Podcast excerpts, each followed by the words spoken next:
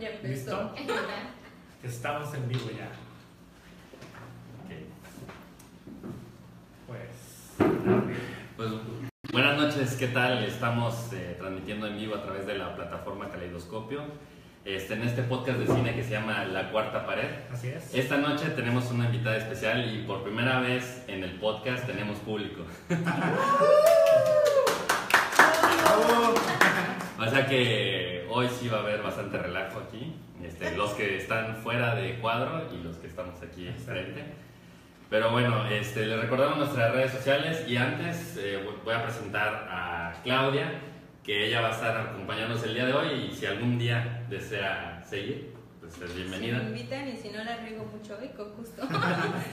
Y pues ya, ahí van que ya lo conocen. ¿no? Chicos. Yo que soy Jorge y empezamos con el podcast de cine. Eh, les, les compartimos nuestras redes sociales que son en Facebook, eh, Twitter y YouTube. YouTube. Este, nos encuentran como Kaleido Podcast. En caso de YouTube nos encuentran como Kaleidoscopio Network. Y bueno, empezamos con los temas de cine. Eh, vamos a tener por ahí algunas sorpresas.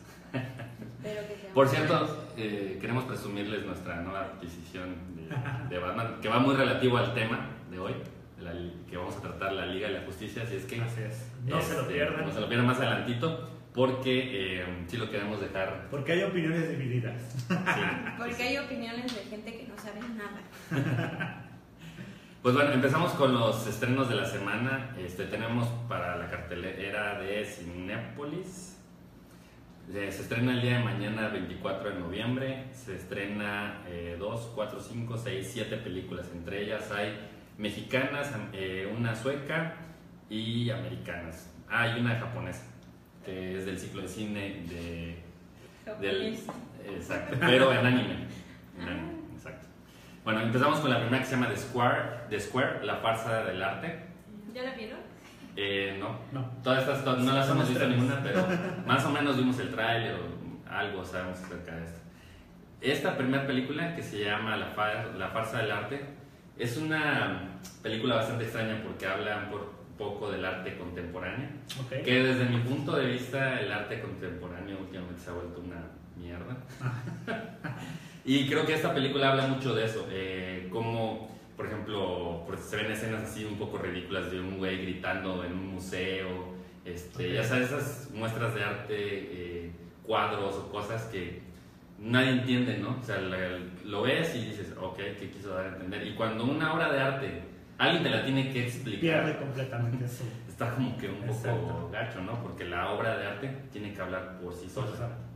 Es verdad. Esta película habla específicamente de un chavo que se llama Christian y este es curador de un museo. Entonces él está envuelto en toda esa dinámica con las personas que exponen ahí. Entonces este, está un poco loca por lo que vi en el, en el tráiler, pero Pero se escucha interesante. ¿eh? se escucha interesante. ¿Tú piensas ir a verla?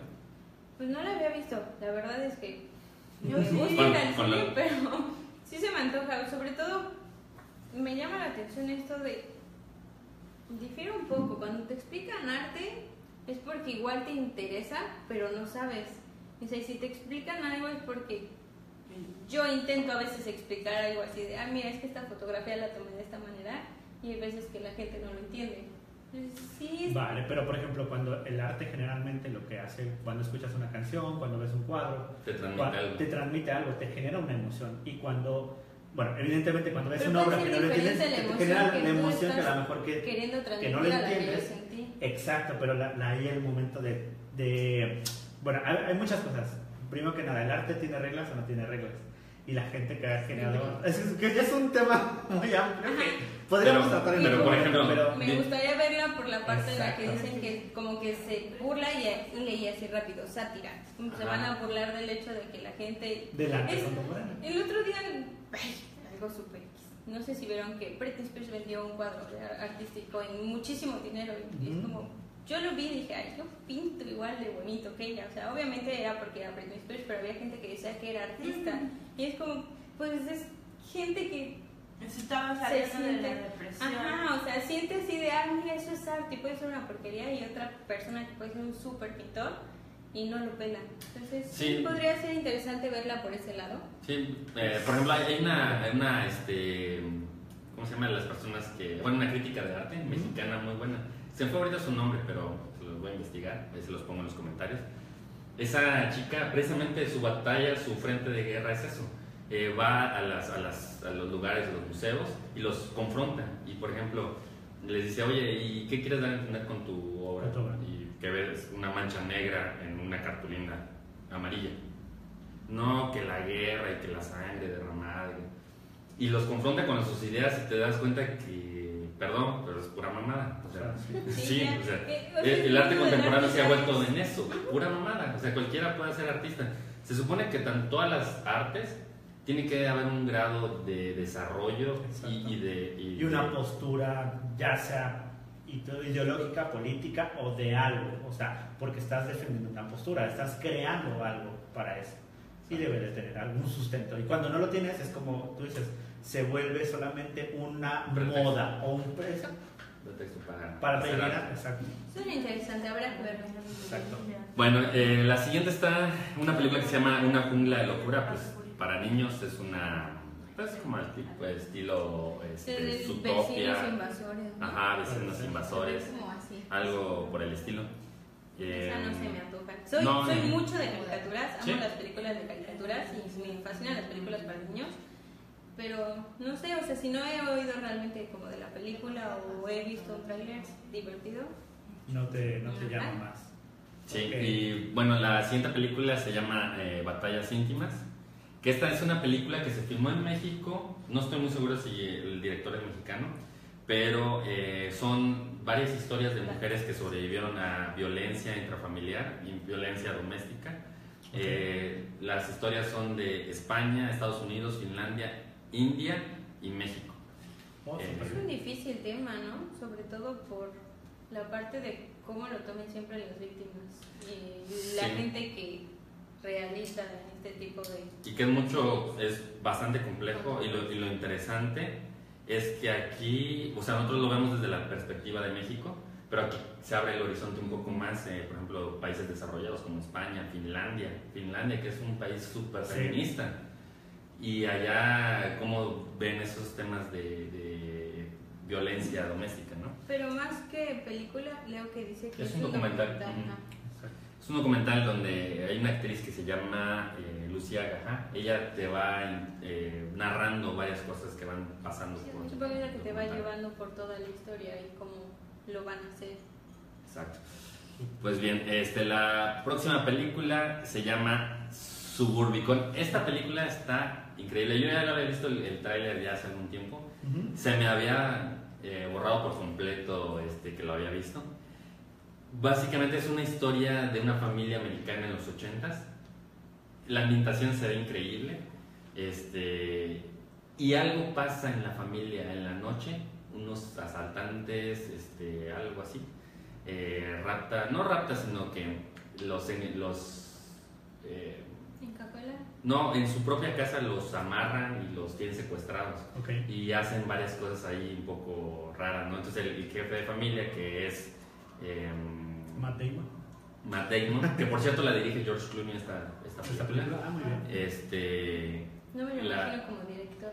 no, ni yo, no sé si ya ha hecho alguna otra, pero esta se ve muy, muy buena Y además, Matt Damon eh, es uno de mis actores. Es muy, muy bueno. Así es. Hay Él es el que se parecida, así por lo que cuentas, pero es más según Biogor. La fui a ver al cine, se me fue el nombre y sale, ¿cómo se llama? Una actriz güerita que se parece a... Ah, ah olvídalo, se me fue el nombre también de la actriz. Eso Pero- pasa, eso pasa mucho. Pero se supone que se va con su marido de día de campo y están ahí casa y llegan unos muchachos súper felices y todos bonitos. Ay, oye, es que mi carro se descompuso. Ah, sé.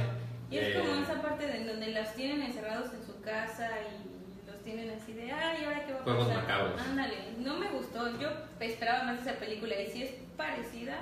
Alguna vez comentamos un ¿no? pedacito de esa película, pero creo que vale la pena Retomarla. un día. Sobre todo esta por Matt Damon, a mí me gusta mucho como actúa también Julian Moore. Y sería interesante ver a George Clooney. Siento que los actores sí tienen una, Otra percep- perspectiva. o sea, una percepción diferente de cuando dirigen una película a cuando Es correcto. Ajá, es como que sí le pueden dar otro Un toque. toquecillo. Digo, sí son buenos, porque si no, Sí, hay No. sus terribles excepciones, pero bueno. Hay otra película que se llama La Gran Fuga. Este es como Need for Speed o la este, Rápidos y Furiosos, pero francesa. Ok. O sea, no hay mucho que decir al respecto, ¿no? Es carreras, este, un drama ahí amoroso que se resuelve hasta el final y la, la, la. como que esas películas funcionan súper bien. Entonces, si hay carros, Ah. si hay mujeres guapas, va a funcionar. Entonces, Mira, hay Sin tienen tres fallar. elementos. Hombres guapos, mujeres guapas Y y, buenos carros. y aparte, Y las escenas de acción son sencillas, por decirlo así. Sabes que va a funcionar una persecución, la parte de la pelea con Bueno, cuerpo sencillas, y- pero hacerlas Ajá, sí. no, o sea, es complicado, pero dices, bueno, ya sabes la fórmula de el inicio, la historia del chico rudo o la chica ruda, lo buscan, se persiguen, se enamoran y todos son felices. al. ¿Esto será un intento por- del cine francés empezarse a dar a conocer con películas estilo Hollywood? Pues ya lo han intentado con otras, pero creo que no, no les ha funcionado. ojalá ¿no? que no. No, si, si Pues- algo critican del cine francés es que es muy este, Sí. reflexivo. Y muy- estético. ajá. Sí. Pero también Y a veces dependiendo muy qué cine francés, porque hace un año fui con mi novio a la, ¿cómo es la sala de arte de Cinepolis? La semana de cine Ah, francés. exacto. Y realmente lo que vimos fue un chick flick francés. O sea, y todas las películas, y ahora hace poco, bueno, hace poco, hace dos meses que estuvimos en el cine, igual, películas francesas, y yo la quiero ver, y me dice, pero es que no es una película francesa, es un chick flick francés. Sí. Entonces, sí hace falta como ese cine de arte francés, que sí salga más, y no este, sí siento que esto es Sí. la parte que tú mencionas, Sí, ¿no? la película intento. pero Que Sí, mm, Francia. sí, Francia ha estado como tratando de hacer este tipo de películas recientemente y que por cierto hablando del ciclo de, De cine. de arte de Cinépolis está ahorita eh, la película Ghibli que es una- un anime japonés que es el mismo director de eh, la película el que viaje de Chihiro. el viaje de Chihiro, exacto. Entonces, este, creo que esta, se- esta, esta semana termina el, el ciclo de cine eh, de anime, pero la verdad no, no he visto estas eh, más películas más que el viaje de Chihiro y el resto no, no sé. No. Yo lo vi hace poco, por primera vez. ¿Cuál de la- del de me gustó. Pero también dicen que Castillo Vagabundo, todas son bonitas. Sí. Sí, me imagino si es el mismo estilo del director, la verdad es que es muy, muy buena animación. Y también hay otra película interesante. Mm, Y mira que, que hay dos cosas que en esto no, no, no, no pegan. No, no concordamos. Decir interesante en este podcast y decir cine mexicano, sí está como que un poquito peleado. de- Con pocas películas. Sí, tenemos. poca. Eh, se llama Los Crímenes del Mar del Norte. Es una película que habla acerca del violador de. que se llama Goyo. De hecho, fue en los años 70. Si no me Eh, recuerdo. 42, 1942. Ah, ahí dice 1942.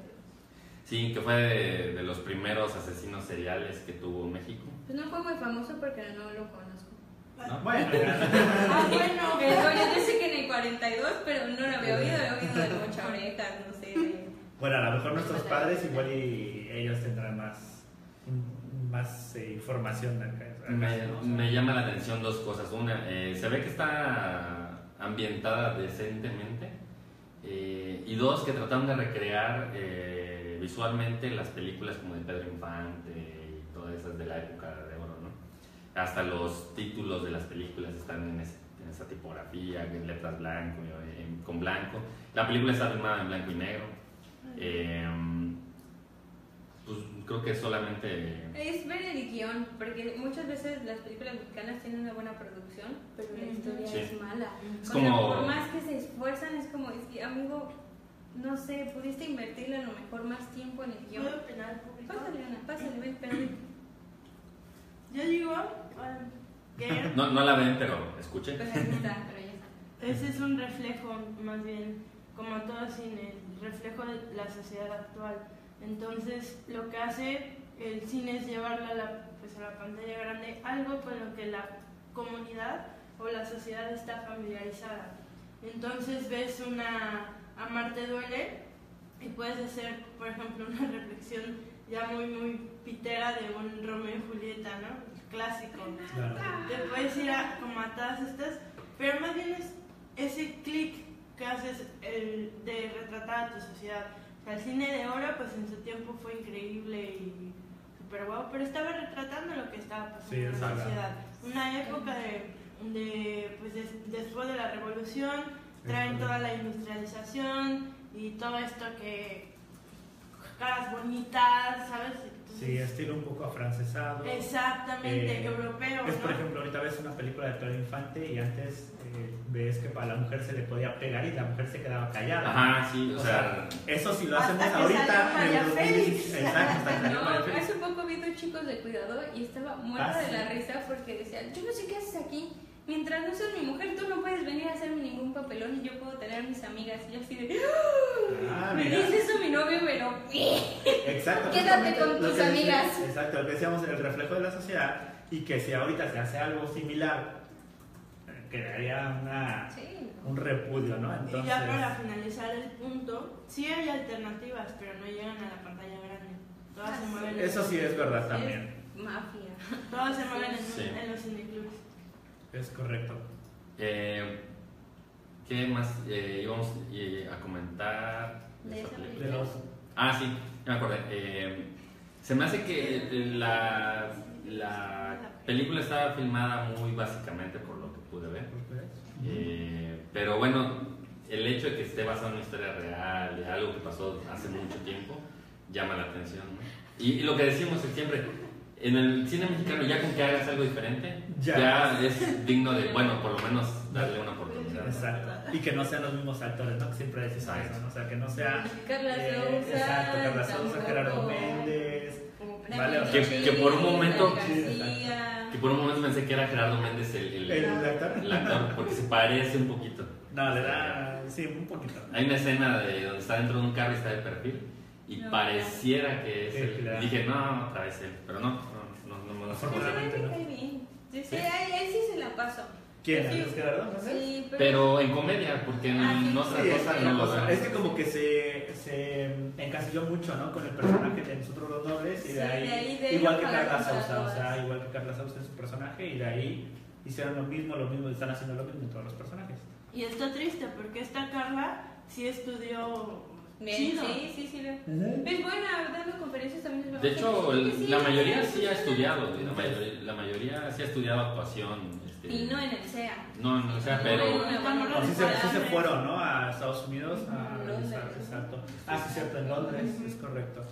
Eh, no se te olvide compartir eh, la transmisión. Ya la compartí. Ah, perfecto. ya les- Y ustedes también no se les olvide compartir. O comenten, déjenos O sus comenten, comentarios. exacto. Y yo creo que todo va a empezar a partir de que venga el review de la Liga de la Justicia. Sí, que- y, si, y si ya lo vieron, déjenos el comentario para que cuando estemos hablando de eso, lo revisemos y saquemos a, a colación este, las preguntas, dudas o si les gustó o no les gustó. ¿Alguien conoce a Luis Romero? Sí, saludos a la tía Lucy. saludos. Exacto. Eh, Carlita Orihuela también dice que le Ah, gusta el video. hola, Carlita. Mariano ya se unió, mira. Ya, por fin. Está Mariano. Fan número uno, Mariano. ¿Sí? Que estaba en el running, dice. Ah, es que el 3 de diciembre corremos de Ah, sí, maratón, eso es entonces verdad. este, me está sacando ventaja. bueno, Ya pasamos al siguiente tema que eh, es ¿Qué? esta, bueno, tú tienes la noticia completa, pero es la- acerca de la nueva película de Jurassic Park. ¿no? Así es. Cuéntanos. Eh, pues ya salió un pequeño teaser Ajá. que nos da ya la, la, el- o sea, la apertura para decir que Jurassic World vuelve y al parecer ya vuelve como si fuese una nueva franquicia de lo que ya había hecho Steven Spielberg antes y el título de esta película se va a llamar Fallen Kingdom.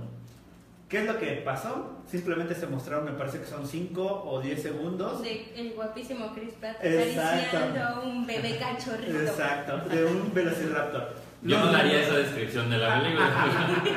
Pero es que Pero es bueno. Chris Pratt, o ¿cómo se llama? Este. ¿Qué? En Guardianes de la Galaxia de Star, Star Lord, es Star Lord Ajá. acariciando un bello cachorrito de dinosaurio. Bueno, pues hay rumores en internet que dicen que este pequeño Velociraptor es el mismo, pero obviamente bebé, o a lo mejor es un flashback. De, ¿De la primera? de la peli, exacto, de la película que pasó hace Ah, unos años. Jurassic- hace- Dos años. Jurassic. World. Jurassic, World, así es. Así que se va a estrenar el 22 de junio del 2018. Y la verdad es que yo, que fui fanático de Jurassic Park en su momento, eh, me emociona mucho. La película pasada, Jurassic World, no me gustó No, no. nada. Se me hace un buen intento, pero El falló. clásico meme que sacaron de la chava que nunca Corriendo en. Ajá, que Yo nunca... no la vi, pero ese meme dije, ojalá yo fuera como ella. En tacones. Creo que todas las mujeres quisieran ser como ella, ¿no? Que no se Y cansan. verse así elegante, sí. Muy bien, sí. Y que bueno. no te ensucies. El director va a ser J.A. Bayona, así que veamos qué tal le sale la película. Va a ser la continuación de, de lo que De pasó Jurassic en, World. exacto, lo que le pasó a Jurassic World, ya ves que el, el- el parque quedó hecho eh, Como conquistado, o sea, como en todas las películas. exacto, como toda la saga. Y finalmente, al parecer, va a ser como el mundo perdido. Ya ves que que en Jurassic Park cambiar 1 esto. lo mismo, el parque cae, bla, bla, bla, y en Mundo Perdido pues lo, lo retoman. Bueno, van a investigar y luego ya está deshecho. Entonces yo creo que va por eso mismo. Y para los fanáticos de Jurassic Park, eh, yo creo que pues es un buen motivo para ir a ver al cine y recordar eh, viejas, viejas Te- te digo- alegrías. Te digo una cosa, a mí, a mí ya, o sea, sí, a mí me gustaba mucho Jurassic Park. La 1. La 1, Porque ajá, la dos- 1 nada más. La dices, 2 estuvo. Ahorita me estoy acordando así en mi mente. Estaba en la ciudad un tiranosaurio rex. y- No, no funcionó. No, aparte, yo siempre veía las, las nuevas como que, ah, ahora sí, otra vez, y, y, y no. Y otra vez, ah, y no. Y, o sea, siempre ha sido esa emoción de querer ver una nueva versión muy buena, Y de- o sea, tomando referencia a la primera, y te decepciona. Y la otra, y te decepciona. Y la otra, te decepciona. Entonces, Y yo... Jurassic World fue casi como que la así de, ah, ya, chale, ¿no? Sí. Pero, no sé, a mí me sigue... No, yo, sigue yo sí diría de, de esas cosas ¿eh? que dices, ya mejor ahí déjalo, ya quedó chido, así Sí. como su primera versión. Lo que hablábamos no la de toque. Sao, ¿no? La otra vez. Ajá, exacto. Se deberían quedar con solo una película. Sí, o dos, no más.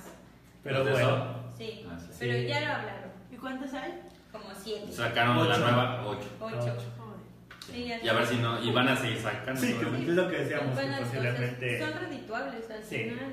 bueno, son- este año, Pues ya los mejor que la casi no. Pues sería. que no estaría mal. Eh, pero lo que pasa es que esas películas les cuesta muy poco y generan mucho dinero, por eso las hacen. De hecho, esta última se ve que le hicieron para generar dinero, pues... Para No. seguir exprimiendo a la fanbase. ¿No? Sí, la verdad. Y bueno, Jurassic Park no creo que sea. O sea, yo creo que va por el mismo camino, pero yo sí estoy emocionado de Pero verlo. no creo que hagan una versión digna, si no la han hecho en cuatro intentos, no creo que ahorita se lo... Que regrese Pero Spielberg para realizar algo. La Puede gente ser. solamente va a ver a Chris Pratt. Ya lo pensaba. Bueno, yo no. Bueno, yo tengo amiga, una amiga, mi palomita, sí va a ver a Chris Pratt. Y un amigo que va a ver a Star Lord. Bueno, Pues sí, a ver. Cada uno Cada, cada quien. diferentes. Bueno, pues esa, eso es la nota. Y también está este, más o menos en el mismo... El, en mismo la misma canal, canal, exacto. Los. Increíbles dos, ¿no? Sí, bueno, para todos aquellos que quedaron emocionados con la película de los ¿No te gusta? Increíbles, ¿no? Me encanta Los Increíbles uno, pero no sé si estaba esperando una segunda parte. Fíjate yo creo que- que, para mí funcionó bien. Funcionó muy bien, o sea, la verdad es que sí. Y yo creo que mucha gente también tenía la, la misma situación, pero sí, después, ya son 10 años de que se estrenó. Y sí habían dejado un camino muy claro de que iban a haber, de que podía haber una Exacto. secuela, ¿no? Sí, eso, eso desde un principio O sea, se ve. el ahí. final de la película es un claro Sí, sí, eh, pietaje para una segunda. Y efectivamente la, la segunda película de Los Increíbles empieza ya, este, Jack. exacto. Jack Jack es el, ¿cómo se podría decir? Como va a ser en donde gire esta segunda película. Lo que podemos ver del tráiler es Jack Jack jugando en un lugar y probando sus poderes de rayo láser y este y al parecer eh, la película va a, a- a centrarse en la historia, en que cómo Jack Jack eh, es un desmadre primero para la familia y después cómo empieza a controlar los poderes. Eso es lo poco que podemos ver en el trailer. Está, está entretenido, está interesante y eh, la fecha de estreno es el día 15 de junio del 2018, así que Ah, para los que quieran irse eh, preparando para, para la segunda entrega de Los Increíbles. Yo creo que puede dar un... Yo un sí recuerdo ¿eh? haberla visto. ¿Varias veces? No. Yo varias veces. Yo que me gustan las películas y las veo varias No, veces y la no yo de dibujos animados. Nada. Si la logro ver una vez. ¿Sabes qué? Esta película tiene algo interesante y que sí me llamó la atención sobre todo porque no nada más era para niños. Hay una parte Sí. bien fuerte que es la señora está haciendo el quehacer, se mete a Claro. la oficina del papá y es así como, ¡Ah! veo un pelo. Y es de, ah, o sea, ese, ese tema no es para niños, ese tema fue especialmente para adultos, como esa parte de la confianza. ¿Vio un pelo? Sí, en el traje está un, un cabello, pelos. un cabello de la es una versión porno. Ah, pues, hacen cabello. una versión porno de algo. No, Hay- esa no, Hay una página que sigue Alex en Instagram, bueno, sigue en Instagram, es como una productora, tal vez está súper fuera, es una productora de cine porno, pero hace películas de Parodia. Pikachu, de Pikachu, las tortugas ninjas, y luego en Instagram suben las fotos y están geniales. ¿Cuál No es la es si el lo perfil? estás viendo, espero me Sí, dejes en sí. el comentario. Si tú No, quieres saber qué página es, Sí. Eh, Al final- al final lo decimos. Por favor. No, está padre. Bueno, Yo creo que más bien el público te va a dar más de una liga. sí, ¿no?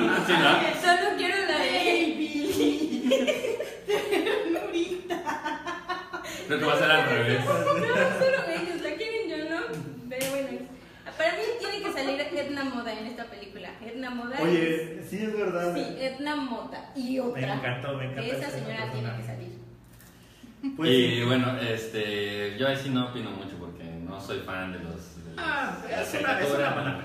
Ah, Sí, no, eso no lo niego, pero. Así O sea, yo sé que son mis gustos, que Exacto, que no, no necesariamente la película sea mala. Exacto.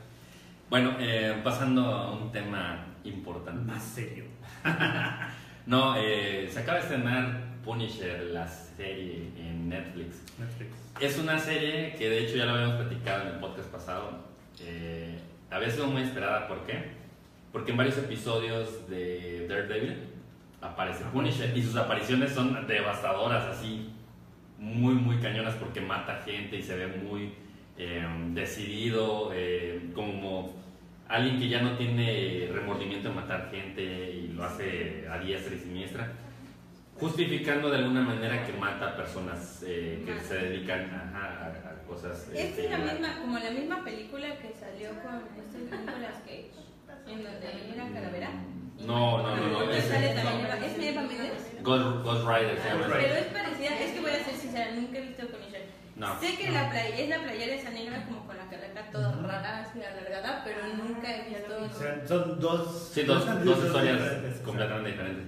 Eh, no, esta historia, a grandes rasgos, es eh, una, un marín de los Estados Unidos que, por algunas circunstancias, que creo que son diferentes, por ejemplo, la de la película, que la de la serie, matan a su familia.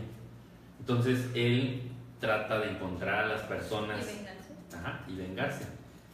Pero más allá de eso, pues se va encontrando con personas que están relacionadas con cosas malas y, y llega un momento en donde ya no hace distinción. O sea, con el simple hecho que te dediques a algún ilícito, para él... pues, Pero al te- final siempre era gente mala, no era gente... Sí, sí, sí. O sea, era- él no mataba inocentes.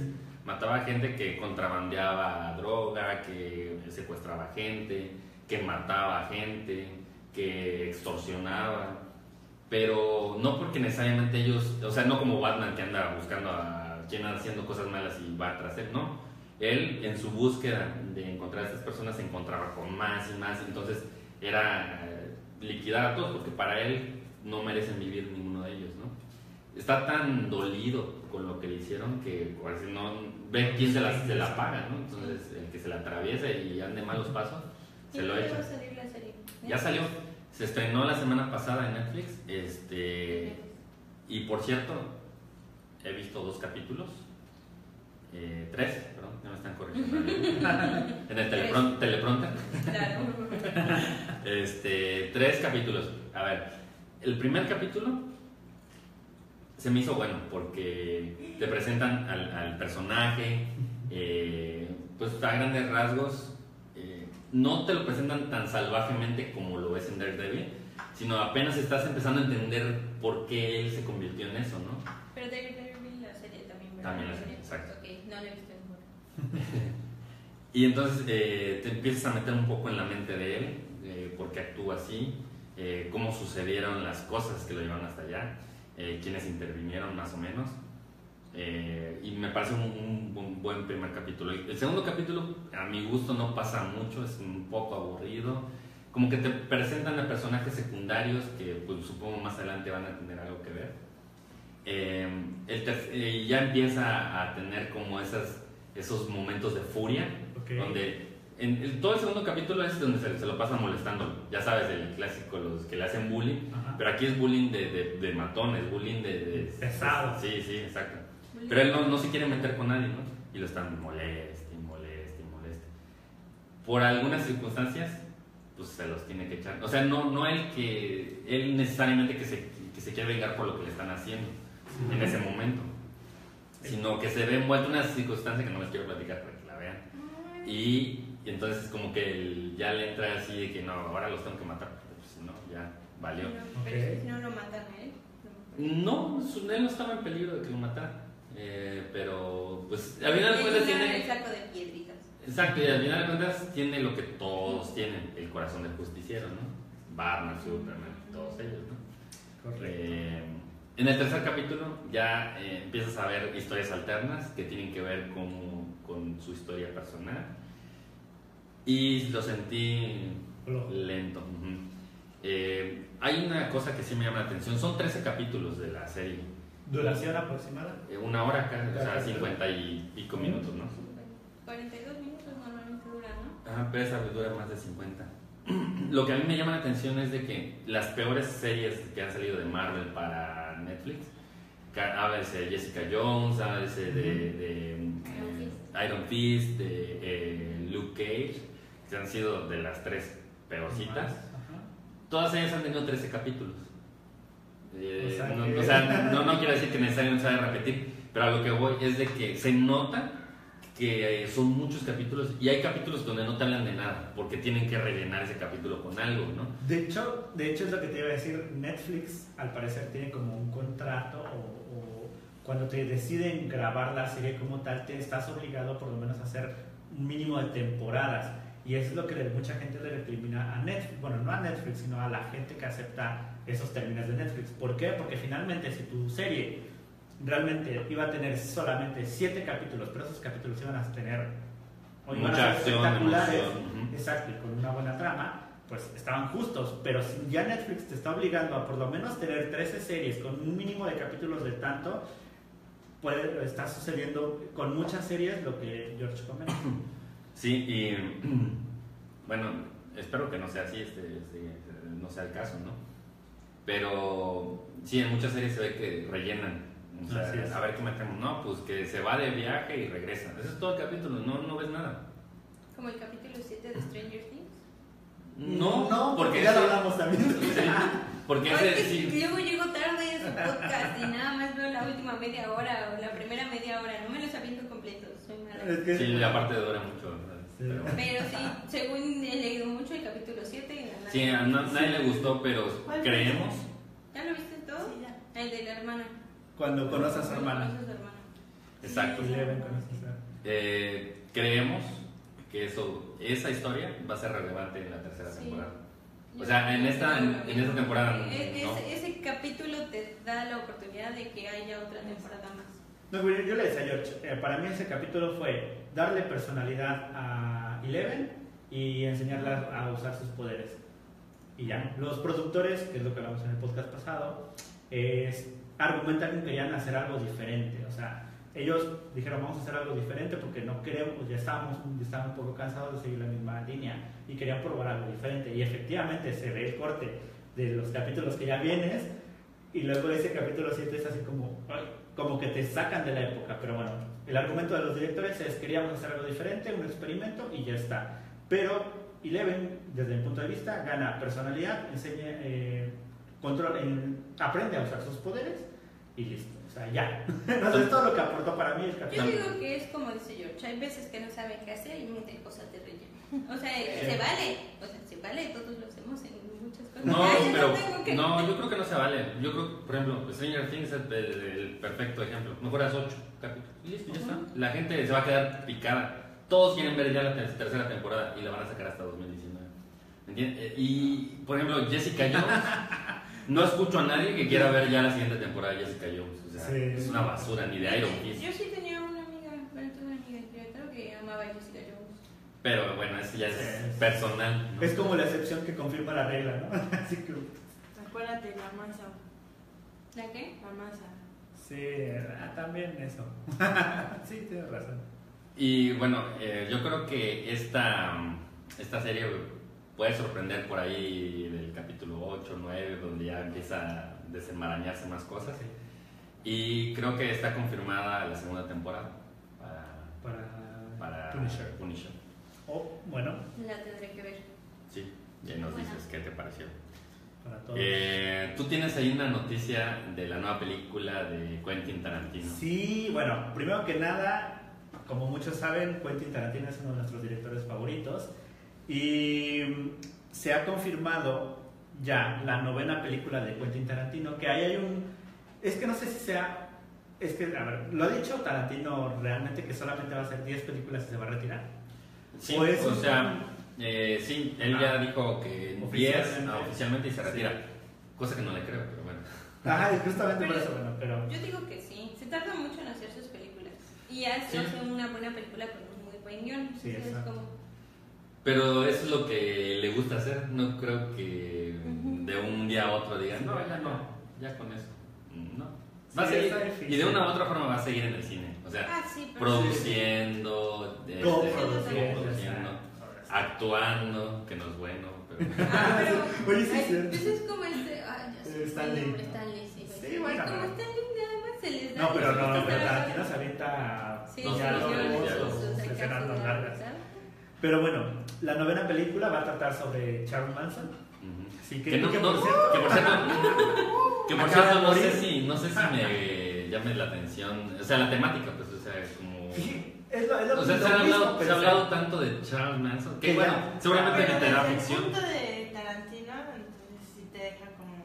Es que, es que es el problema, el punto de Tarantino no sabes cuál es. O sea. Eso. no, Yo pues... solamente porque sale Margot Robbie. Esa mujer. Sí, oye, Margot Robbie. Que- Porque, que- no sé, la gran veía acierto, por es lo que Margot Robbie y Leonardo. DiCaprio. Al final, Tarantino y DiCaprio, pues. Eh, que es lo que hablamos un poco de, por ejemplo, en algunas películas prueban nuevos actores y si les gusta se vuelve de su repertorio. Por ejemplo, el caso de Brad Pitt, el caso eh, de Christopher Waltz, el caso de Leonardo DiCaprio.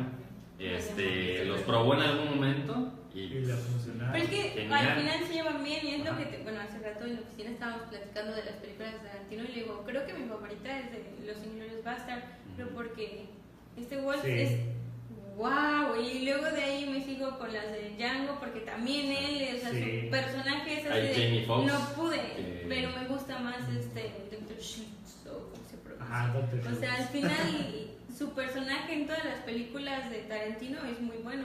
Sí. Entonces, si le funciona la fórmula, no me importa. Por ejemplo, Samuel L. Jackson se volvió Sí. su talismán junto con esta la- Uma Thurman. Uma Thurman.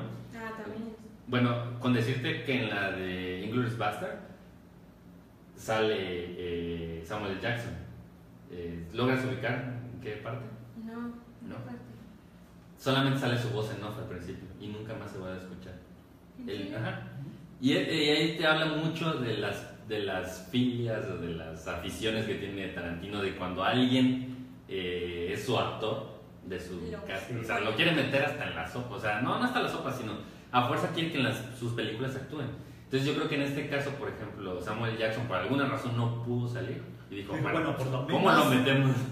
pues aunque sea su voz, ¿no? El voz, ¿no? Y, y sí, es, o sea, escuchas eh, cuando está narrando el principio de la película y lo ubicas que es Samuel Jackson.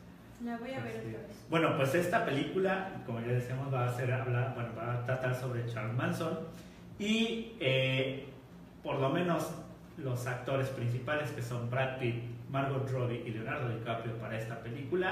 Órale. ¿Ya ha estado alguna vez, Espectacular. mi duda, no, o sea, no de Tarantino, ¿ya ha estado alguna vez en una película Brad Pitt y Leonardo DiCaprio? Creo que que no, no, creo que no. ¿Y sabes por qué creo? Porque de- re- hubo un momento en que ellos dos estaban compitiendo como por ser la estrella popular del momento. Hubo un, como un, una pelea, se puede decir ahí. Exacto. Y Brad Pitt. Eh, Es correcto que ellos decían que Brad Pitt era como el niño bonito y Leonardo DiCaprio era como el niño bonito, pero con, con mejores, este, eh, exacto, con mejores capacidades Con mejor histriónicas, se podría decir, exacto, con mejor escuela y todo. Y lo, y lo ha demostrado Leonardo DiCaprio, pero Brad Pitt también ha, a ver, no es mejor. Mira, Brad Pitt cuando se lo propone hace Es una correcto. buena actuación. Me porque gusta en Inglourious Bastard, pero Oye, sí, ni Es que- estar. Brad Pitt es, o hace algo muy bueno O hace algo muy malo. El ejemplo de la momia. No, no se fue Tom Cruise. No. Sí, sí, No, no, no, mm, no, no aplica. Troya. Bueno, Troya está regular zona. No, no está Nunca la he visto completa. ¿No? No, es como, eh, no me llama porque no me atrapa ninguno. Sí, pero a ver, estos tres actores yo creo que son, Sí, sí, son sí. mediáticos. O sea, Pero más allá de eso, son buenos Y actores. son, exacto, son buenos Pero actores. no sé si que- Margot Robbie sea ahorita porque, bueno, me gusta en el logo de Wall Street. Sí, en el logo de Wall Street fue espectacular. Y bueno, la, la película se empieza a filmar ya a mediados del 2018. O sea, para que salga como No, 2020. eh, posiblemente, posiblemente, pero bueno, esperamos. Bueno, ya estamos acostumbrados a que Tarantino generalmente no nos decepciona. Por lo que siempre decimos, hay buenas películas con buenos efectos especiales, pero Tarantino te da buenos efectos especiales, te da un buen argumento.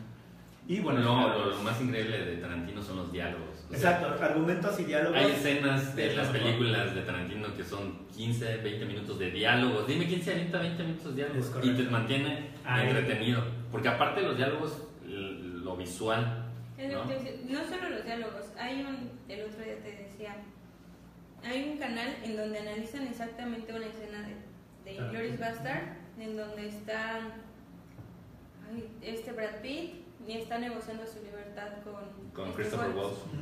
Y la manera en la que van moviendo la cámara y todos los elementos, o sea, es como dice, en esta escena, ¿quién tiene el control? Watts, ¿qué tiene? No tiene nada a su alrededor, se ve el escritorio vacío, todo bonito. Enfocan a Brad Pitt y al otro y todo. O sea, y no es Las todo, o sea, se ven las cosas, se ve apretado. exacto. Entonces, conforme va la negociación, yo lo vi y dije, ¡wow! Y Tarantino, cuando lo sacan, lo desmenuzan, dices, sí es cierto. sí, Tarantino no deja nada al azar. O sea, No, todo, lo que lo ves piensa, está pero sí, todo lo bien. piensa. Igual que Stanley Kubrick, como era en su momento. Exacto. Y bueno, último dato, como esta película, eh, al igual que Django, se dice que va a contar con 100 millones de dólares para realizarla. Así Que que... es un presupuesto, que es un puesto muy- bajo, eh. bajo, de bajo. hecho bajo, porque el, el estándar es de 150 creo. Eh, Annabelle costó 120. Sí, o sea, O sea, y esta seguramente tendrá mucho mejor historia y Exacto. muchas cosas más, ¿no? así es. Entonces, Pero si tienes una buena historia, unos buenos diálogos, no necesitas mucho. La puedes Ujú. desarrollar en De este hecho, infarto y ya. Sí, pero por lo general, hablando de eh, lo que es un presupuesto estándar para una película de un Sí. de un director tan conocido como de Tarantino. Tarantino. Es como que- también eso es un reto. Imagínate que eres un superdirector y dices, yo estoy acostumbrado a gastar tanto dinero. Dices, no, nada más tienes. A ver, 100 pero con estos tres actores, yo creo que Ah, la sí. mitad del presupuesto Sí, se le va ahí. en, en puros, en Puros sueldos. Exacto, en puros sueldos. Así que Y en tendremos- peticiones especiales, ¿no? Exacto, sí, ¿no? Exacto, es correcto. En catering y todo esto. Pues tendremos Tarantino en unos años más, nuevamente, sorprendiéndonos con películas. Ok. Y para quienes habían estado esperando este momento, eh, Exacto. Toca, toca ahora hablar de la Liga de la Justicia. Así es que les damos unos segundos para que lo compartan, para, para que más gente se entere, porque vamos a hablar de esta película que tú ya la viste, ¿no, verdad? No, ¿Tú? Ya. no vi ni la pasada. No he visto ninguna del Ah. universo de DC, o sea, Ah. desde el Bueno, ninguna, ninguna, ni las de no, Batman. no vi ni la de Batman contra Superman, solamente leí que fue muy mala. No, antes de bueno, esa, las de la saga de Caballero de la Noche. Ay, pero es que es Batman, a mí me gusta Batman. No Ah, soy pero soy fanática parte de del Batman. de. No soy fanática de Batman, pero yo siento que ese Batman es muy diferente al Batman que sale ahorita. Y Sí, sí, todo sí. porque Ben Affleck siento verdad. que arruinó la vida de Batman. Ana, ¿ya viste eh, la Liga de la Justicia? Rosy, tú ya la. No, te preocupes. eh, ok. Bueno, Pero no importa, ¿eh? Date. No, no me quita el sueño. No, me quita el sueño. de entrada eh, hay, hay varias situaciones con, con la película. Está teniendo una muy baja taquilla. Ya, 94 millones el primer fin de semana. El primer Sí, fin de semana que es súper bajísimo. Sí. Esperaban eh, obtener más 150, 150 por lo 150, menos en su primera semana, Eh, lo cual ya habla mucho de, de- de que va mal, ¿no? Eh, no, la verdad no sé por qué. Yo creo que ha de ser de las que han ido, las personas que han ido, y han dicho, no, no la vayas a ver. Yo creo y eso ha repercutido. Yo siento que es porque de la está gente mal que ya- armada la historia. Al final Marvel te ha ido presentando a los Ajá. diferentes personas, ¿no? Su película la tiene y después empezaron a sacar como ya en donde se juntan todos. Y aquí fue al contrario, aquí te pusieron a todos al mismo tiempo juntos y después te los van separando. Entonces como Mm, que mira. no, no, no, no les permiten que se enamoren con los superhéroes. Eso yo siento, excepto con Batman. Batman es otra cosa, ¿no? Pero no siento que se identifiquen con ellos. A ver, si, si quieren vamos analizando personaje por personaje, que, que nos gusta y todo eso, porque hay mucho de Sí. qué hablar y al final a veces no hablamos tanto. El tema principal. Bueno, eh, si quieren empecemos que por lo peor o por lo mejor. Lo Bueno, peor. lo peor. Vamos. Bueno, a mi consideración, ¿eh? ya ustedes dirán si están de acuerdo conmigo. Bueno, tú lo que has escuchado. Lo que- Eh, yo de entrada eh, creo que Flash fue un desacierto eh, en varias cosas. Él fue como, bueno, ahora Flash va a ser el bufón del grupo. A ver, como el, el episodio de cuando eh, Bart Simpson decía, Eh, yo no fui. yo no fui, y todos tú. viéndolo así, de, dilo tuyo, yo no fui y todo, ah, ah, ah". Así, así lo sentí. Es como. Lady Hugo, ¿no? El, Ah. Lady Hugo, o sea, se, eh, a la mitad de la película se le acaba el chiste y. Sí, porque casi todos los chistes se los avienta a él y a veces son forzados. Son situaciones como que, ok, como, ¿por qué dijiste eso? No, no está tan chistoso. Bueno, a mí me pareció que no está A tan ver, chistoso. yo lo que comentábamos hace ratito de, de esta película y yo le decía a George que desde mi punto de vista tiene. Veníamos de una exageración de chistes en Thor, Ujú. ¿no? En la película de Thor. Y ahora aquí siento una película con pocos chistes, pero que se me hacen buenos. O sea, En general, pocos buenos. chistes y buenos. Hasta ahí. O sea, no son para que te saquen la carcajada, pero son, son buenos, son, son buenos chistes. No, no los siento como ese George tan forzados, pero sí, en algunos momentos la actuación de Flash fue así como que, ¿y luego? ¿No? Sí, eh, cuando Flash tiene pues, sus momentos donde empieza a correr y todo, se ve tan chafa la animación. eh, Yo lo vi así. Creo que está mejor hecha la de la La serie. serie. O sea, cuando él tiene su- eh, que, que va ¿Va a corriendo. Ajá. Eh, se vio tan chafa. O sea, porque él se ve que como que va un, un paso tras otro. No sé, está como descuadrada la animación. Algo que no, no me gustó No para gustó. nada. Eh, siguiendo, creo que está Superman. Superman pasó por varios problemas, a lo mejor ya saben. Este. Sí, es. eh, de hecho, literal, no, no te voy a exagerar, no sé si tú lo lograste percibir. Hay una escena donde están en un maizal con Luis Lane, Ajá. con Luis Lane, y es- la toma es desde, los- desde el hombro hacia él. Literal, ¿has visto esos, esas parodias que ponen por una foto y Ah, ponen la, la, la, boca? Así se veía, así se veía. Literal. eh, ¿No yo- crees que les reclamen sus 25 millones de dólares? Es que no puedes tener errores de ese tipo cuando es una película, una, tan esperada y dos, con tanto presupuesto, porque ahí se- seguro que no tenían limitaciones de presupuesto. Pero ahí fue cuestión del actor.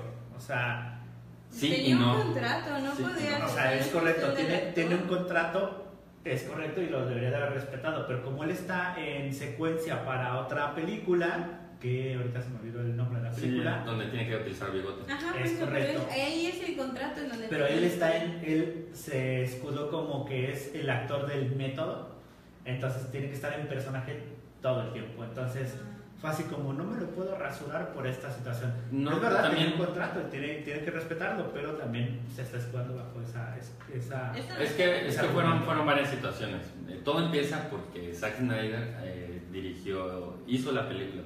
Se dice que básicamente la dejó lista, ¿no? Faltaba todavía la, la postproducción y este, pues lo último, lo, la filmación ya estaba, ¿no? Ujú. Eh, tuvo un problema que su hija murió, entonces tuvo que separarse tanto de esta como la de Wonder Woman, porque él también la iba a dirigir Wonder Woman. Eh, pero bueno, la de Wonder Woman prácticamente no, ya no hizo nada. Aquí, digamos, ya, ya la había filmado y se tuvo que retirar, entonces entró al quite otro director, que ahorita no recuerdo su nombre, y entonces él fue el que li- literalmente la terminó. Pero ni siquiera lo ponen porque justo un amigo me dijo, ay, este Zack Snyder le iba a dirigir, se murió su hija y ya no. Entonces me puse, le puse Liga de la Justicia. Y el director sigue apareciendo ahí. Ahí siento que no está padre Sí, que no le hayan dado no, te, voy a decir porque eh, en realidad eh, básicamente le dijo hazme el paro, ¿no? o sea, termina la de hacer. O sea, digamos, yo ya hice lo, lo fuerte, lo, la idea, o sea, no, no iba a poder modificarla demasiado, ya estaba filmada prácticamente. Pero ahí es justamente donde se empieza a complicar toda la situación con Superman. ¿Por qué? Porque al momento de terminarla se dio cuenta que, bueno, seguramente en el primer corte no quedó la historia como querían, tanto Zack Snyder como el nuevo director. Entonces lo que, como en muchas películas pasan, este, hicieron reshooting, ¿no? Eh, no nada más de Superman, sino de Aquaman y varios hicieron reshooting. El problema es que ya este Henry Cavill ya estaba con, con otra película así, ¿no? Y por X o por Y no se, no se podía cortar el bigote, bueno, rasurar el bigote. Entonces, pues lo único que se les ocurrió hacerlo con este, pues, de, la computadora, quitarlo y todo. Pero quedó tan mal. La primera escena de, de Batman, que está hablando a la cámara, es malísima, fatal. O sea, tú la ves y dices, ¿no? Y es la primera escena que ves de la película, o sea, ¿no? Y la que te digo de, de donde están los maizales, esa sí se ve como que la combinaron con escenas que ya tenían y otras que compusieron. Sí, Porque raro. hay escenas que se ven normal, o sea, se ve bien. Y hay otras donde sí se ve que él está eh, como sus gestos haciendo de- y su boca haciendo otra cosa. Pero de lo que más leí, no fue tanto con tú lo del bigote, sino que la historia, como de revivir a Superman, fue la que causó el conflicto real en la película. Eso es más o menos lo que estaba leyendo hace rato. De que de los problemas que tuvieron Ajá. en general la película. Ajá, bueno, que a la gente no le ha gustado y como los problemas en general es de, pues, el regreso de Superman fue raro. O sea, porque no sé Sí, que también raro. a Clark me parece que esto sí que- está, ¿no? En, lo- en el, en el, en En el cómic. la historia de exacto, Es que- Porque muere, Doomsday lo, lo mata, o se matan, se podría decir, en, que es el final de la película de Batman contra Superman. Que no lo vemos, por cierto, y que después dije, ¿y cuándo nos van a presentar eso? Eso es, es, es la simple muerte de Superman, va a dar que no nos las están presentando. O sea, es como cortas un hilo, aquí hay un pequeño hueco y sigues con, con esta otra película. Yo creo que están pensando algo para hacer, para pasarnos la muerte de Superman, ya veremos cómo lo hacen, pero justamente es just- eh, sea, eso tenía que pasar, no se podría, no se puede cortar o no se podía evitar de la historia. Bueno, sí Tenía- se podría, pero Pero que no justificaron Pero- bien cómo lo rompieron. Ah, bueno. todo. Eso es lo que digo. No que no lo maten porque sí sé que se muere en la historieta. Ajá. No las lean, sí sé que se muere. Pero que no justificaron cómo regresaba o por qué regresaba. Y sobre todo, de lo que leí era Clark Kent. Lo enterraron y todo y de repente regresó y la gente es como... sí está muy ¿Cómo bizarro, ¿eh? regresó? O sea, eso es a lo que voy de que la gente no le gustó en la historia porque De no lo cómo lo supieron ejecutaron. revivir. Sí está muy bizarro porque está muy raro y no, o sea, no quiero platicar mucho, pero eh, sí, no, siento que eso, esa parte tienes la razón de que no convence del todo, o sea, eh, quizás si lo hubieran hecho a lo mejor en dos partes la película para justificar después cómo entra Superman en la historia hubiera estado bien. Ah, Y a lo mejor en- que iba a ser en dos partes. O sea, de las como curiosidades decía que iba a ser en dos partes, pero que al final decidieron hacer seguramente todo en una, pero es que, que sí iba a ser dos partes. Era eso o aventarse en una película de, dos, de más de dos horas, que esta duró un poquito más de dos horas. Mm, según esto, dura. denme un segundo. Ligeramente dos- más de dos horas. Eh, Bueno, ahorita, ahorita les digo cuánto dura. lo tercero que se me hizo malísimo de la película, eh, Batman.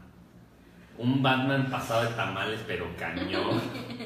Te juro, hay tomas así de frente de Batman y se le ven los cachetes así enormes. Hay una toma donde van en un avión. eh, no, está como en, eh, como en la, la, la base de Bruce Wayne Ajá. y lo lesionaron del hombro, entonces la mujer, bueno, estoy contando gran parte. No, pero no afecta a la No historia. afecta a la historia. ajá. Y le va a ayudar porque tiene una lesión en el hombro. Se pone de perfil, te juro, se le ve la panza así de, de chelera, un cabrona. Dice un amigo que esto es debido a su separación de Jennifer Garner. Dice que el Batman sea tan malo, que sí le quedó muy afectado. Tan afectado que por eso tampoco la dirigió, porque le iba a dirigir él. Ujú. A mí la verdad es que Ben Affleck no me gusta para Batman. Bueno, esta, esta no la iba a dirigir, la que iba a dirigir es la que viene de Batman. Pero que ya, no la va a no, dirigir. ya, ya lo, ya lo quitaron. Ya fue. Él iba a ser el actor, iba a ser el, el que le iba a dirigir y ahora ya no es el director y probablemente Ya tampoco no es el actor. Pues miren, esta película dura dos horas. O sea, 120 minutos. Que está bien, digo, la duración está bien, pero sí como que la pensaron alargar más y al final decidieron hacer un último corte. Y te voy a decir por qué, dónde se refleja más. Hay cosas que de repente como que sientes que hay huecos. Eh, hacen cortes y ok, pero aquí, por- o sea, ¿cómo llegó hasta allá? ¿O, o por qué esa caja se, se fue ahí? ¿Por qué la encontraron ahí? Como que te pierdes. Y estaba leyendo eh, hoy en la mañana una nota y es- esto es lo que refleja toda la película de la Liga de la Justicia, desorganización. Y el, el nuevo director eh, dijo que sí, había mucha desorganización en, en todo, en la filmación, en, el- en la postproducción. Llevaron 10 años en hacerla, era también lo que estaba leyendo, o sea, como que tanto tiempo pero Bueno, la idea, La pero idea. en realidad fueron tres años o menos en la que le empezaron a hacer Es que, cosas. a ver, espera, deja- déjame saco mis notas, que lo apunté. De hecho, alguien, eh, un director que ahorita se me fue el nombre, ya la había pensado, ya había tenido, ya tenía el casting, ya tenía todo, y al último momento, Fue en el 2007 cuando empezaron. Luego, según esto, por una huelga de guionistas Exacto. en el 2008 en Australia, porque ellos querían que fuera el 40% de deducciones de impuestos y los australianos decían, no, es que no estás metiendo suficiente gente. Suficiente gente que trabaje con ustedes, no te voy a dar los permisos. Se fueron a Canadá. Pero ay, esa es otra historia completamente diferente, es decir, no es Zack Snyder, no es de universo DC, este, ni siquiera existía el- el- la nueva legión del, del universo DC. Entonces era como, como el Batman de los 90 Así que, no, yo quiero hacer la Liga de la Justicia, ¿ok? Y entonces ya la nueva etapa con Zack Snyder que dijo, ahora sí yo me voy a entrar a esta película, eh, pues no, no, no, no funcionó. No funcionó. Además, creo que se sentían forzados una, porque Marvel les lleva un- kilómetros de ventaja. 15 películas. Exacto. No, y de hecho han salido noticias, por ejemplo, de que van a hacer una de Joker, van a hacer otra de Sui- Suicide Squad. Suicide hacer- Squad 2 sería. Ajá, dos. Pero esa no me gustó.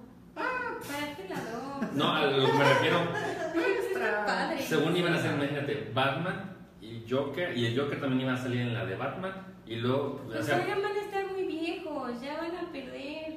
sí, pero, o sea, tantas películas no hacen ni una sola.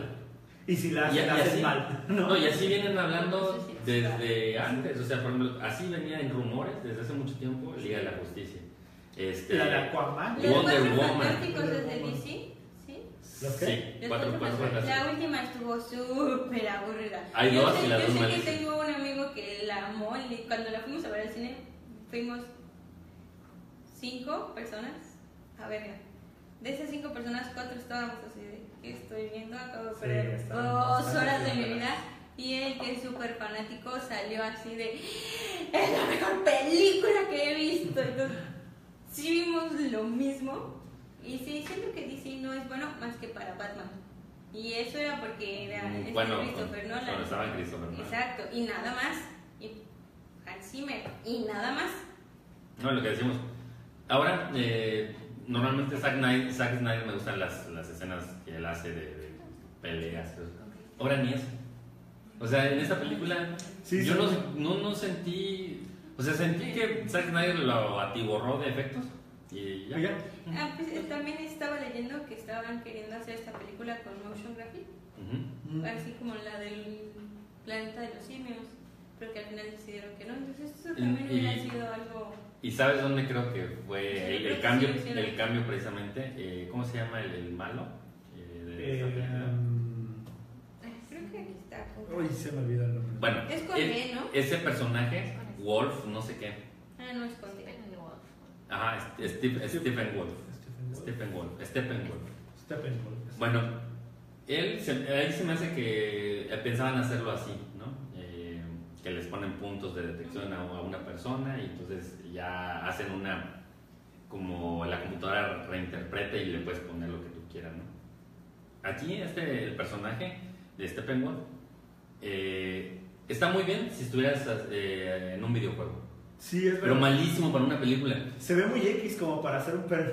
No, o sea, el- es una animación completamente y tú ves, por ejemplo, al lado Wonder Woman ¿Tienes la foto ¿Y ves a Steppenwolf? y entonces dices, mm, algo aquí, o, o este lo hubieran, o a Wonder Woman lo hubieran hecho más digital, o a Steppenwolf lo hubieran hecho más humano. O sea, no más humano, sino más real. Porque Sí. es, o sea, es completamente diseñado por computadora y se ve Sí, malísimo. Yo lo, yo lo vi, se me hizo muy X para lo que normalmente venían presentando, pero bueno, finalmente O es... sea, si le, met- si le metes tanto varo a, a todos, ¿por, por qué a ese que es el personaje principal?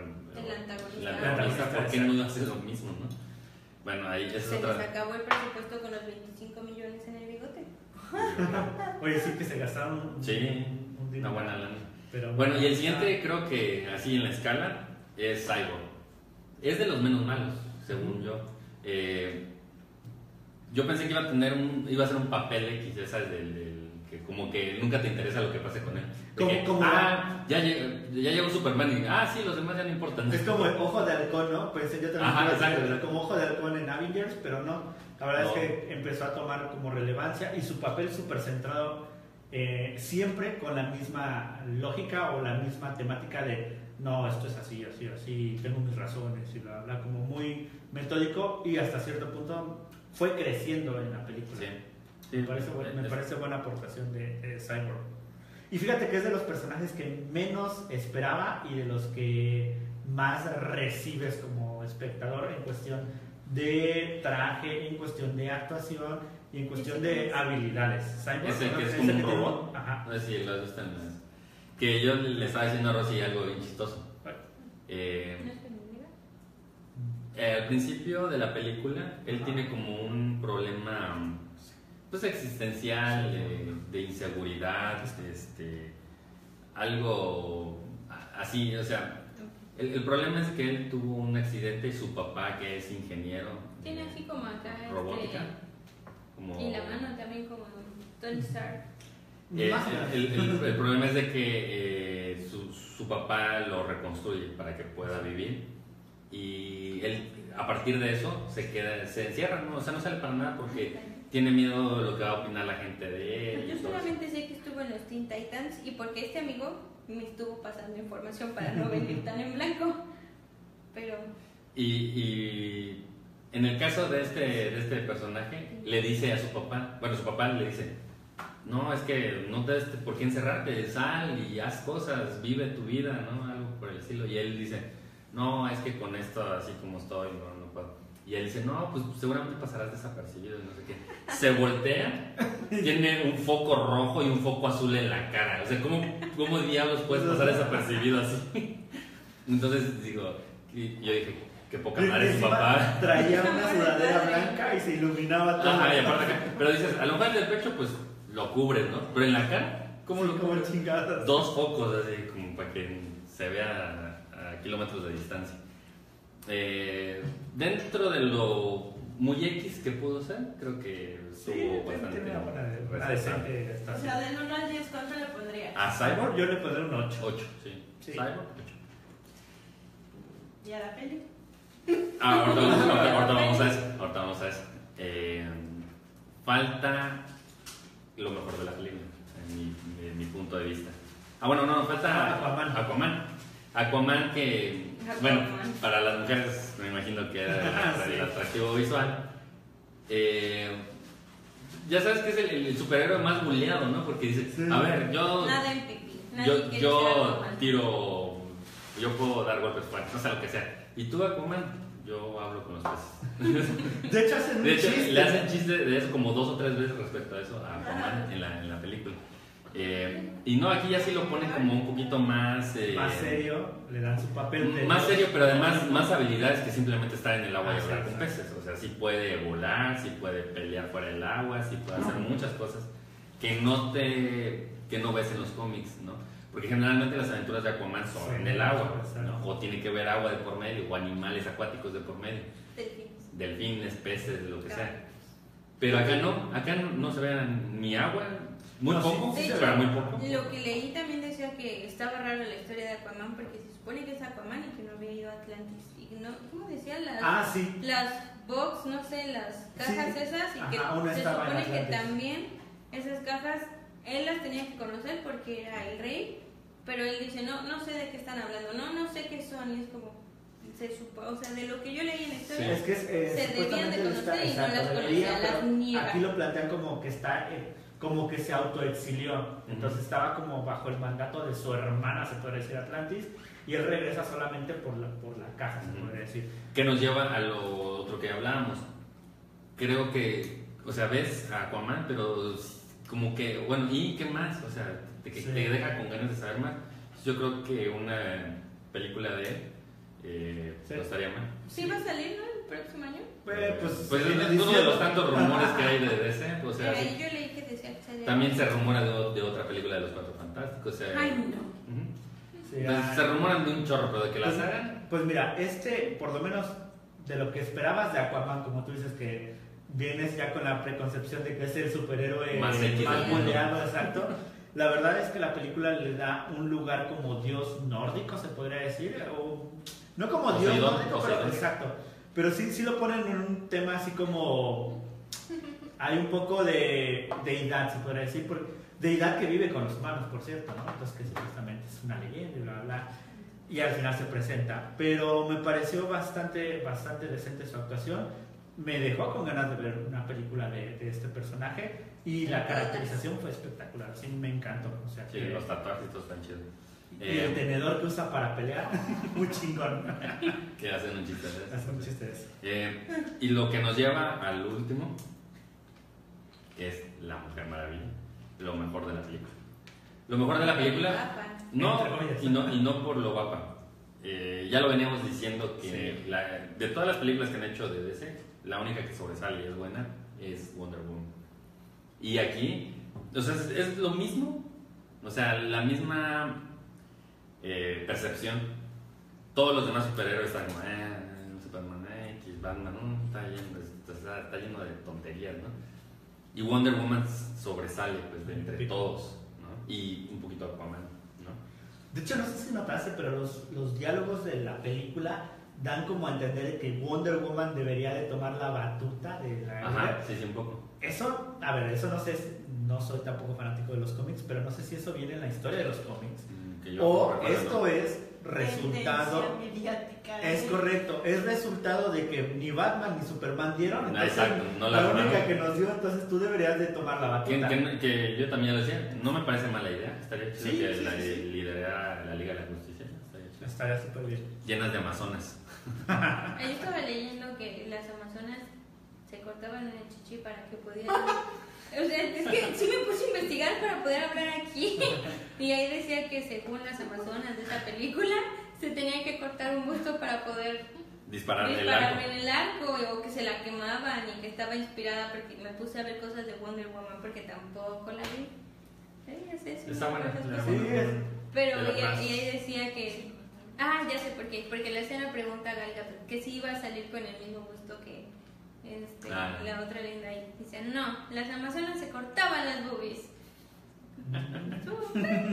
Bueno, de, de hecho, ese es un tema que ya habíamos también desarrollado un poco en, en el podcast pasado, que hablábamos que Wonder Woman, en la película de Wonder Woman, se respeta mucho los trajes, eh, la cuestión De un una poco guerrera, pues. De una guerrera, Que eso es, son las amazonas. Y que Tu opinión, a ver, tu opinión respecto a eso. Nosotros ya la dimos la vez sí, pasada. Eh, no sé si sepas, pero Wonder Woman la dirigió una mujer. Ajá. Y entonces la armadura prácticamente es de una guerrera, o sea, la mayor parte cubierta. Zack Snyder, eh, pues le quitó bastantita más ropa a las, a las amazonas. Tampoco las dejó semidesnudas, ¿eh? Tampoco, o sea, pero, pero sí se ve la diferencia, ¿no? Entre una que sí le quisieron, le quisieron dar como el perfil guerrera y el otro como... de la mujer, o sea, de. Sí, entendí, sí leí varias cosas como de esa película que era el empoderamiento femenino, que bla, bla. Pues bueno, Toda eso ya es y aparte, como- pero, o sea, hablando exclusivamente de la estética y lo que pudiera... Sí, o sea, ver el antes y el después. Ajá. Sí, aquí, aquí Porque así ya te puedo decir. Eh, Versus Imagínatelas con un poco menos de ropa. Que, que, o sea, ¿crees que esté bien? ¿Crees que está mal? De hecho, hubo un meme, ¿no? Que decía Wonder Woman, eh, no, Amazonas con. ¿Cómo se llama la directora de.? No me acuerdo cómo se llama la directora. eh, ah, sí, decía Amazonas en Wonder Woman, Amazonas en Liga de la Justicia. Estoy buscando ese meme, pero no lo encuentro para que lo puedas, lo puedas ver. ¿Tú qué opinas? Mira, esto fue, esto fue en eh, Wonder Woman. O sea, Ajá. cubiertas, hasta cierto punto. Botas largas. Exacto, botas largas, gustan. es correcto. Y ahora, vamos a ver, Amazonas en Liga de la Justicia. Mira, ah, de hecho aquí está el, el meme, la comparación. ¿Ves? Nah, sí, se ve el cambio. Bueno, Sí. ¿qué, qué opinas respecto a eso? Ves, es que al final ahí ya es interpretación de cada director. O sea, no. ¿Qué pasa con el Batman de Christopher Nolan, no? Es como delgado, atlético y su voz así grave y no parece una máquina como el Batman que estoy viendo ahora, ¿no? El Batman que estoy viendo ahora tiene ojos que brillan y se ve como un robot, se ve gigante. Sí, Tambo, Entonces, a mí a lo mejor no me gusta y digo, ese Batman no es el que a mí me gusta ver, pero es la interpretación que da ese director y es el personaje y le gusta. Entonces, pues si a esta directora le gustaba eso de, ok, voy a poner las armaduras y que se vean como más guerreras, pues es su percepción y al final... No, pero, pero ¿tú qué opinas respecto a... ¿Es importante o no esa, esa visión? Es que es como lo que, bueno, luego platico mucho con mi vez. El mundo se ha vuelto muy sensible. Entonces Así a es. veces es como, a mí no me desagrada, al final es como, bueno, ella él le dio esa interpretación, ¿no? pero hay otra, no, es que ya está estigmatizando a la mujer, es que ya es, la está desnudando. Y es como, bueno, De hecho, Si de hecho hablábamos de eso, por ejemplo, el tema salió porque el- el- en Chido y Variado hicimos eh, el, el comentario de que se hizo un tweet de justamente esa foto, de esa comparación. Y habíamos dicho que la persona que tuiteó ese, ese- esa foto lo había hecho, no, no, no, lo había hecho como con toda la intención de generar eh, como mal, mala vibra, se podría decir, ¿no? Pero decía George, a ver, yo a Zack Snyder lo, vi que en 300 a los hombres mm, Ahí están básicamente desnudos. están semidesnudos y nadie dijo nada. Porque ahorita con las mujeres sí, ¿no? Sí, un poco era de... Ok, sí, sí entiendo mm, que se ve la diferencia. Sí entiendo por qué lo hizo sobre Zack todo Snyder. porque es el mismo año, ¿no? Este año fue cuando salió Ajá. Entonces sí, la comparativa iba a ser. Sí entiendo todas esas cosas, pero... bueno, pues... Sí. Es- Bueno, es que oigan, tan sensible seas. les iba, les iba a mencionar, por cierto, Liga de la Justicia, Rotten Tomatoes le está dando en Cuarenta la audiencia. y algo, ¿no? Ajá, no, en la audiencia, mira, 83%, o sea, la gente le da un 83%, pero el medidor, el Rotten Tomato, está en 41%, está muy bajo. No la veo. Los críticos sí la están, están pegando. Les, les doy mi opinión. eh, si no si no tienen algo mejor que ver, pues véanla. Pero si no, la verdad es que no, no, no es una buena no es una buena película. Es entretenida hasta Sí. cierto punto, pero no es una buena película. ¿no? ¿Tú, ¿Tú qué calificación le darías? Yo le daría un 7, yo creo. O sea, yo creo que un 7 y desde mi perspectiva es, pues sí, o sea, para lo que hay ahorita, por ejemplo, en el cine, yo diría, sí sería una de mis opciones a ver. Entonces, digo, ahorita la estamos viendo porque finalmente tenemos el podcast y todo, pero si no tuviéramos el podcast y estuviese en cartelera versus otras, mm, a lo mejor sí sería una de mis tres opciones para ver en el cine. Sí, yo un 6 le daría. Un 6. Si no, Sí, sí va a ser tiene una sus- ma- muy mala varias adaptación. fallas. Para que hables nada más que está bien Wonder Woman, teniendo 5 o 6 personajes que deberían de... Mm, Brillar cada. Exacto, no. no. Que por ejemplo, decíamos hace rato, eh, perdón, hace rato el, el podcast pasado, hace una- un comentario de cómo en Wonder Woman se respeta, por ejemplo, mucho la figura de, de Wonder Woman, de Gal Gadot, etc. Las escenas están súper cuidadas. Y en esta película, le decía a George, en el trailer simplemente había una escena donde Gal Gadot da una patada hacia abajo y se le ve todo el trasero a Gal Gadot. Y yo le dije a George, vamos a ver qué tal queda esta película porque si ya en el trailer te muestran eso, ¿qué te va a ver en la película? Y dicho y hecho, en la película Gal Gadot tiene escenas en las cuales incluso yo siento que está Fuera de contexto. exacto, fuera Sí, porque de contexto. imagínate, es- pues, les van a hacer un, un close-up, digamos, a, a Batman, Superman, desde las espaldas de Gal Gadot. Pero empiezan desde las nalgas, ¿no? Eso así. Exacto.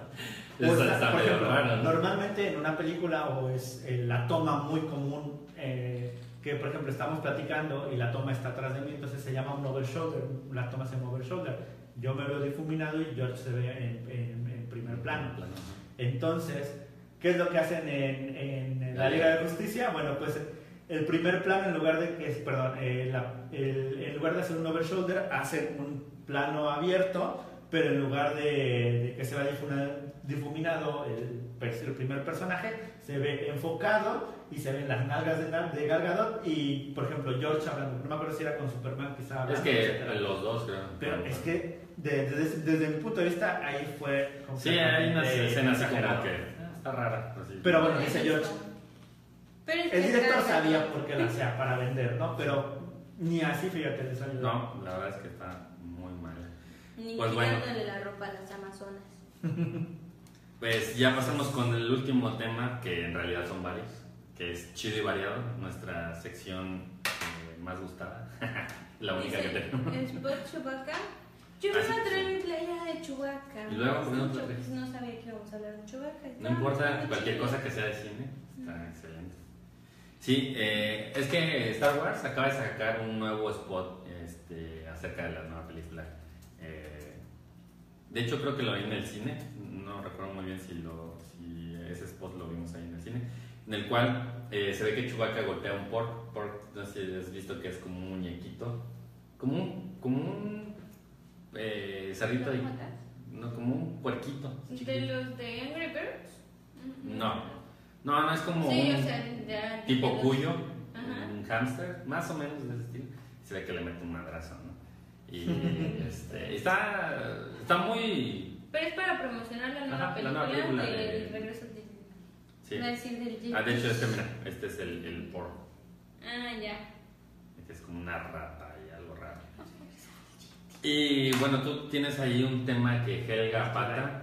Helga Pataki de Pataki. Lee Arnold. Así. Pues eh, muchos vimos esa serie de Lee Arnold y muchos se identificaron con Helga Pataki, que era una mujer así súper ruda, eh, pero finalmente a través de esa rudeza escondía su amor por, por Arnold, el famoso cabeza de varón.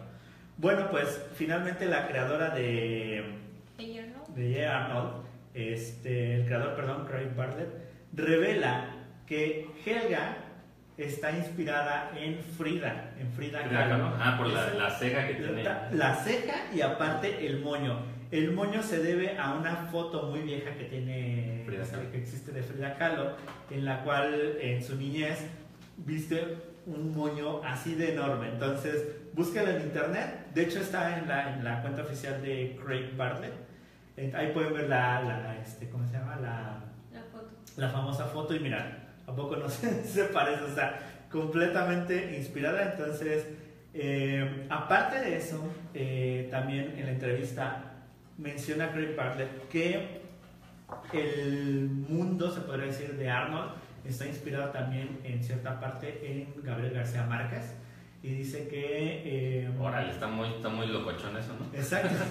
Dice que en 100 años de soledad y en amor y en el amor en tiempos de cólera, que yo amo 100 años de soledad y que para la gente que le gusta Márquez o ama un libro o ama otro, o sea, es difícil que encuentres a una persona que haya disfrutado de los dos libros y nos y bueno, ya se mencionó que el cuarto de Arnold está inspirado justamente en estas novelas, eh, que es como su eh, Es que este es un término que normalmente no nos gusta utilizar a la gente que les gusta la literatura latinoamericana llamada el boom, que le llaman el realismo mágico.